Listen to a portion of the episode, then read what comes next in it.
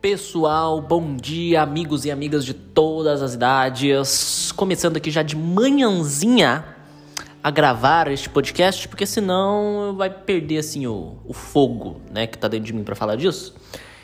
E hoje eu vou falar basicamente sobre duas minisséries e repito, mini séries, tá bom? As duas dirigidas por um grandíssimo diretor que infelizmente morreu em 2020, eu acho, morreu novo o Jean-Marc Vallée, não é? Uh, a primeira delas é Big Little Lies de 2017 da HBO e a segunda é Sharp Objects de 2018 também da HBO.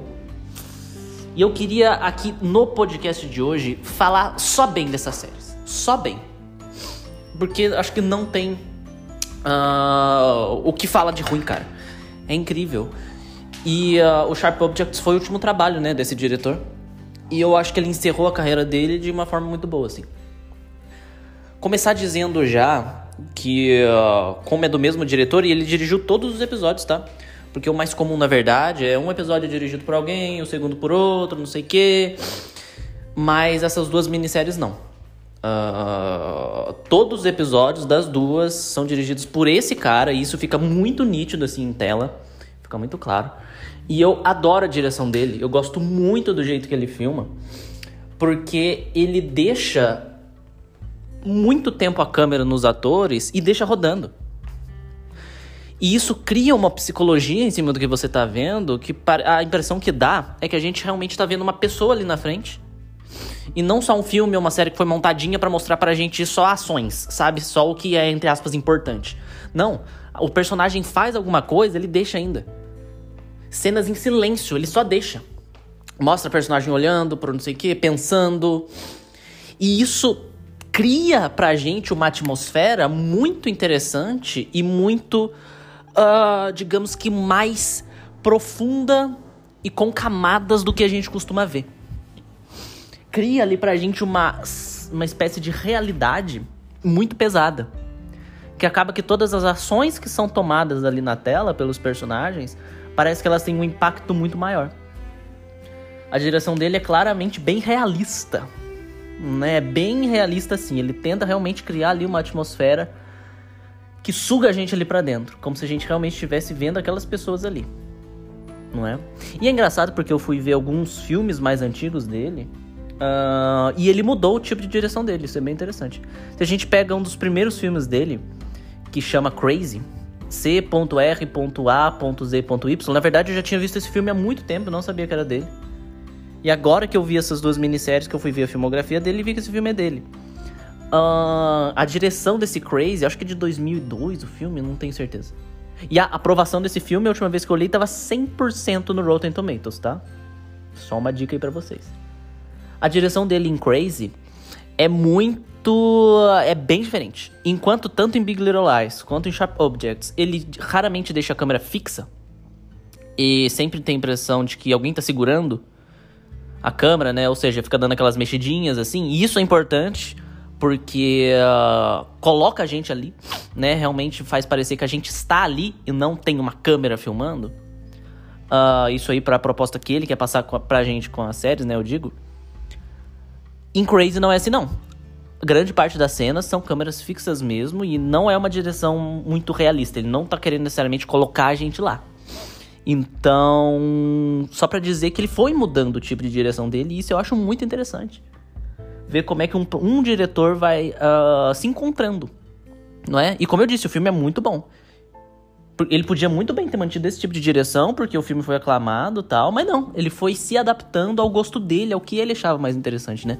Ao que ele tinha vontade de filmar. Mas agora falando das duas minisséries em si, Big Little Lies, tanto Big Little Lies quanto Sharp Objects, as duas são baseadas em um livro, tá? E por que que assim, quem conhece Big Little Lies sabe que não é uma minissérie mais, né? É uma série porque saiu uma segunda temporada em 2019. Mas cara, eu não admito isso. Eu não admito isso, cara. Porque era para ser uma minissérie. Big Little Lies saiu em 2017, concorreu a vários prêmios como minissérie. E assim que ela ganhou vários prêmios, eles meio que, ah, então vamos fazer uma segunda temporada. Por quê? Porque fez sucesso. O que eu já, já, já, já digo que eu acho um absurdo, tá? Pra mim, é só a primeira temporada ela é fechada certinho. Por que, que eles fazem isso, cara? O negócio é perfeito, eles vão lá e renovam, e a segunda temporada nem foi tão boa quanto a primeira. Por quê? Porque a primeira era baseada em um livro, era baseada em uma história fechada, e a segunda não. A segunda eles inventaram. Uh, mas já começando então falando com Big Little Lies, a minissérie, tá? A primeira temporada só. É basicamente a história de cinco. É, são cinco, né?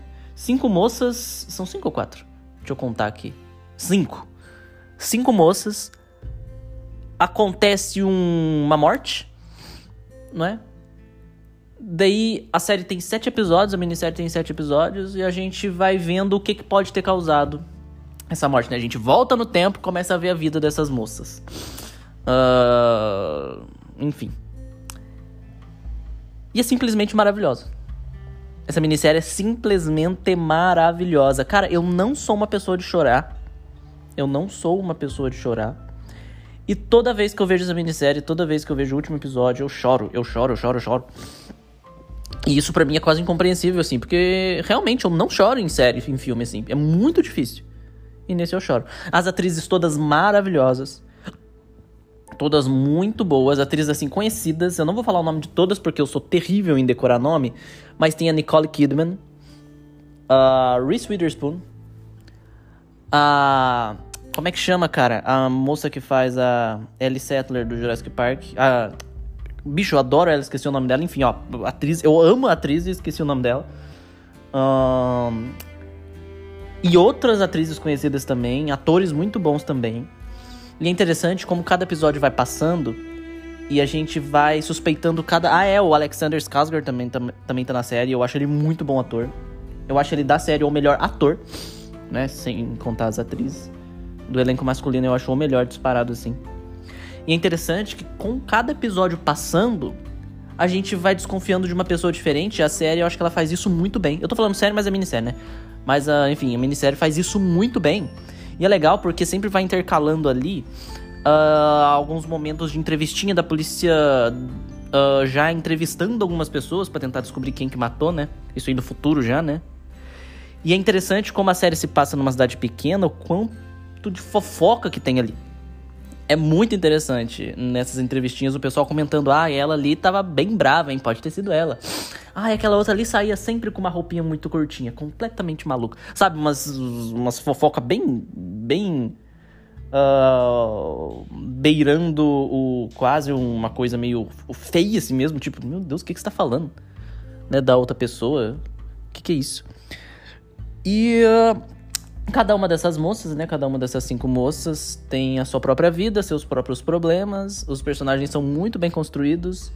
Uh, e é isso, gente. E é isso. No final a gente descobre quem matou, né?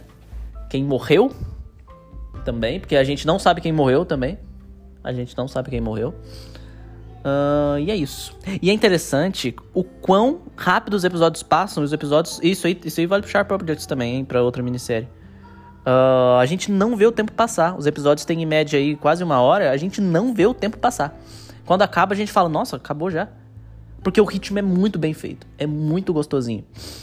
E uh, esse diretor, porque ele faz isso tanto no Big Little Lies quanto no Sharp Objects, ele tem o costume de uh, sempre intercalar também os flashbacks, assim, uh, durante as cenas. E os flashbacks é interessante que ele sempre coloca mudo. Ele deixa o som da cena principal tocando, né? Normalmente é um som de ambiente, assim, né? Uns passarinhos, não sei o quê. E ele corta pra algum personagem lembrando de algum momento do passado e ele sempre coloca esse passado sem som fica o som da cena principal. E ele faz isso em Sharp Objects também em Big Little Lies. Então dá pra ver que é uma marca do diretor e isso, isso é uma das coisas que ele usa para construir os personagens, deixar os personagens mais complexos psicologicamente. Não é? Enfim, gente, Big Little Lies perfeita. Perfeita. Assim. Não existe segunda temporada, tá? A segunda temporada não é ruim. Uh, mas assim, comparado com a primeira, ela não precisava definitivamente existir, tá bom? Assistam só a primeira, sete episódios bonitinhos. Perfeito. Uh, agora vamos para Sharp Objects, que saiu um ano depois, 2018, com a Amy Adams, já é uma história bem diferente. Em Big Little Lies, uh, meio que não existe uma personagem principal, é basicamente as moças. Então fica distribuindo o tempo de tela entre elas, é muito bem construidinho, muito bem conectado tudo.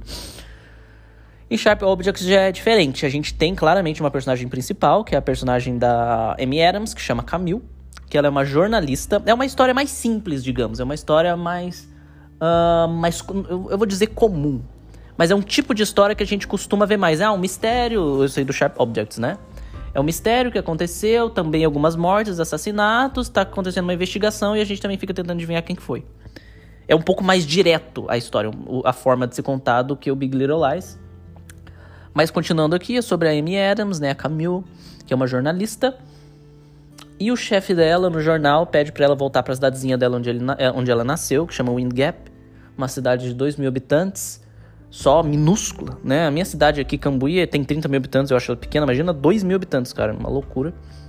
Ela não quer voltar, mas ela insiste porque ela tem memórias ruins de lá.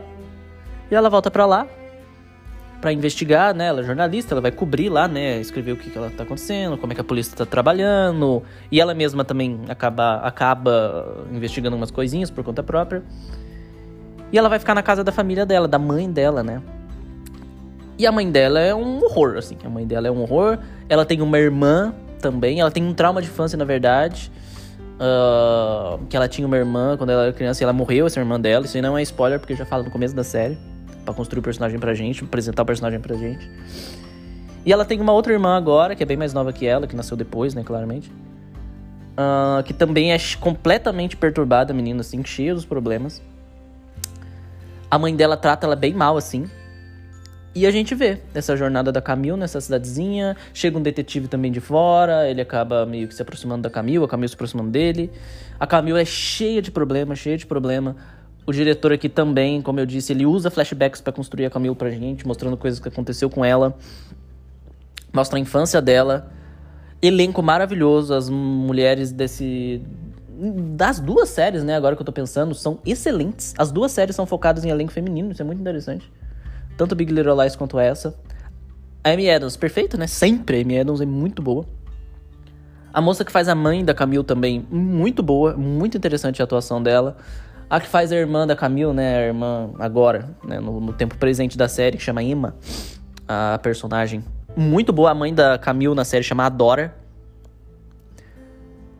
É uma série basicamente sobre mommy issues né? Existe aquela, ah, daddy issues, quem tem problema com o pai, não sei o que e tal. Essa série é basicamente sobre mommy issues. É muito interessante, é uma série também super psicológica. Ela tem oito episódios. E como existe só uma personagem principal, né, que é a Camille, e os outros personagens meio que rodeiam ela, e a gente vai acabando conhecendo sobre eles a partir da Camille, diferente de Big Little Lies. Uh, a gente também vai descobrindo várias camadas, principalmente da Camille, mas também desses personagens que rodeiam a Camille, principalmente da família dela, que é a mãe dela, a Dor, e a irmãzinha dela, que é a Emma. Não é? O detetive e tal, que acaba ficando ali próximo da Camille, a gente não acaba descobrindo sobre ele, não. Ele tá ali mais para ajudar a Camille, uh, fazer a história andar um pouco tal. Uh, a gente não vê passado dele, nem nada dessas coisas. O foco realmente é a Camille, a mãe dela e a irmã dela não é? E é uma história muito mais. Uh, é, assim, algumas cenas beiram o terror no Sharp Objects. Algumas cenas beiram o terrorzinho, assim. Diferente de Big Little Lies. Big Little Lies não. Ela tem um suspense ali no Big Little Lies, mas é muito mais sobre a vida das cinco moças. Quase uma vida cotidiana das cinco moças. E no final a gente descobre quem morreu, enfim, quem matou também. Sharp Objects não. Ela é desde o início um suspense desde o início um suspense, mesmo o diretor mantendo o jeito de dirigir dele, o que acontece, as coisas que acontecem, até a própria fotografia que tem é, é muito parecida com o de Big Little Lies, câmera mexendo também, enfim, o jeito de filmar é igual. É o tom que muda. A fotografia de Big Little Lies é quase um. tem um filtro meio azul esverdeado assim. De Sharp Objects é claramente um filtro laranja, assim. É bem interessante. E principalmente nos dois últimos episódios da série, quase beira o terrorzinho ali. Quase vira uma história de, uh, de sequestro, uma coisa assim, sabe? Uma coisa bem mais pesada mesmo, assim. Bem mais pesada. E assim, como eu disse, são duas histórias diferentes uh, que o Jean-Marc Vallée uh, dirigiu. Mas nas duas histórias, nas duas minisséries, ele dirige muito bem, gente. Ele é muito bom diretor. Pena que ele morreu, de novo, repito, não é tão novo. Acho que ele não tinha nem 60 anos ainda. Acho que foi de parada cardíaca que ele teve, alguma coisa assim, em 2020. Uh, e nas duas séries ele cria uma atmosfera muito boa. Ele é ótimo de criar atmosfera. E é isso, gente. Eu recomendo muito vocês verem as duas. Ah, Diogo, qual que é a sua preferida das duas? Eu prefiro Big Little Lies porque ela me fez sentir coisas que eu não sinto assistindo séries. Eu chorei, eu repito, eu chorei no final de Big Little Lies, eu não choro. Eu não choro, gente, eu sofri quando eu tô assistindo as coisas. Eu não chorei em Sharp Objects, mas a história, o tipo de história que Sharp Objects conta, eu gosto muito, que é tipo esse mistériozinho, quase meio policial assim, tem um assassino rondando e quem que é o assassino, não sei o que. Big Little Lies, como eu disse, também tem um assassinato e quem matou, mas o foco é diferente. O foco de Big Little Lies é na vida daquelas moças. Né, daquelas moças, né? Quase daquela uh, a vida cotidiana delas, né? Os problemas do cotidiano. O Sharp Objects não. O foco é a vida da Camille e da família dela ali e os traumas que todo mundo ali tem. Basicamente é isso. É uma coisa muito mais intimista do que Big Little Lies. Uh, enfim, são histórias de tipo diferente, né? A gente pode comparar o Sharp Objects com Mare of Town também, que também é uma minissérie da HBO. Eu fiz Gravei podcast aqui um tempão atrás já sobre essa minissérie, quando ela saiu. Mare of, Mare of Town. E é o mesmo estilo de série, sabe? Tem um assassinato, vai investigar. A personagem principal tem problemas com a família e vai se aprofundando. Uma coisa bem mais focada, assim, né? Enfim, gente. Mesmo eu tendo gostado mais de Big Little Lies, por questão de gosto mesmo, pelo que eu acabei de falar, uh, Chapel Objects é tão boa quanto, assim. Acho que vai muito de gosto nisso. Acho que as duas séries são muito bem feitas, muito bem escritas. As duas são baseadas em livros. Graças a Deus, Sharp Objects, eles não inventaram de inventar uma segunda temporada, porque não precisa, cara. Acabou ali a história. Acabou ali a história. Enfim, é isso. Gente, espero que vocês tenham gostado. Assistam, recomendo muito vocês assistirem, vocês não vão se arrepender.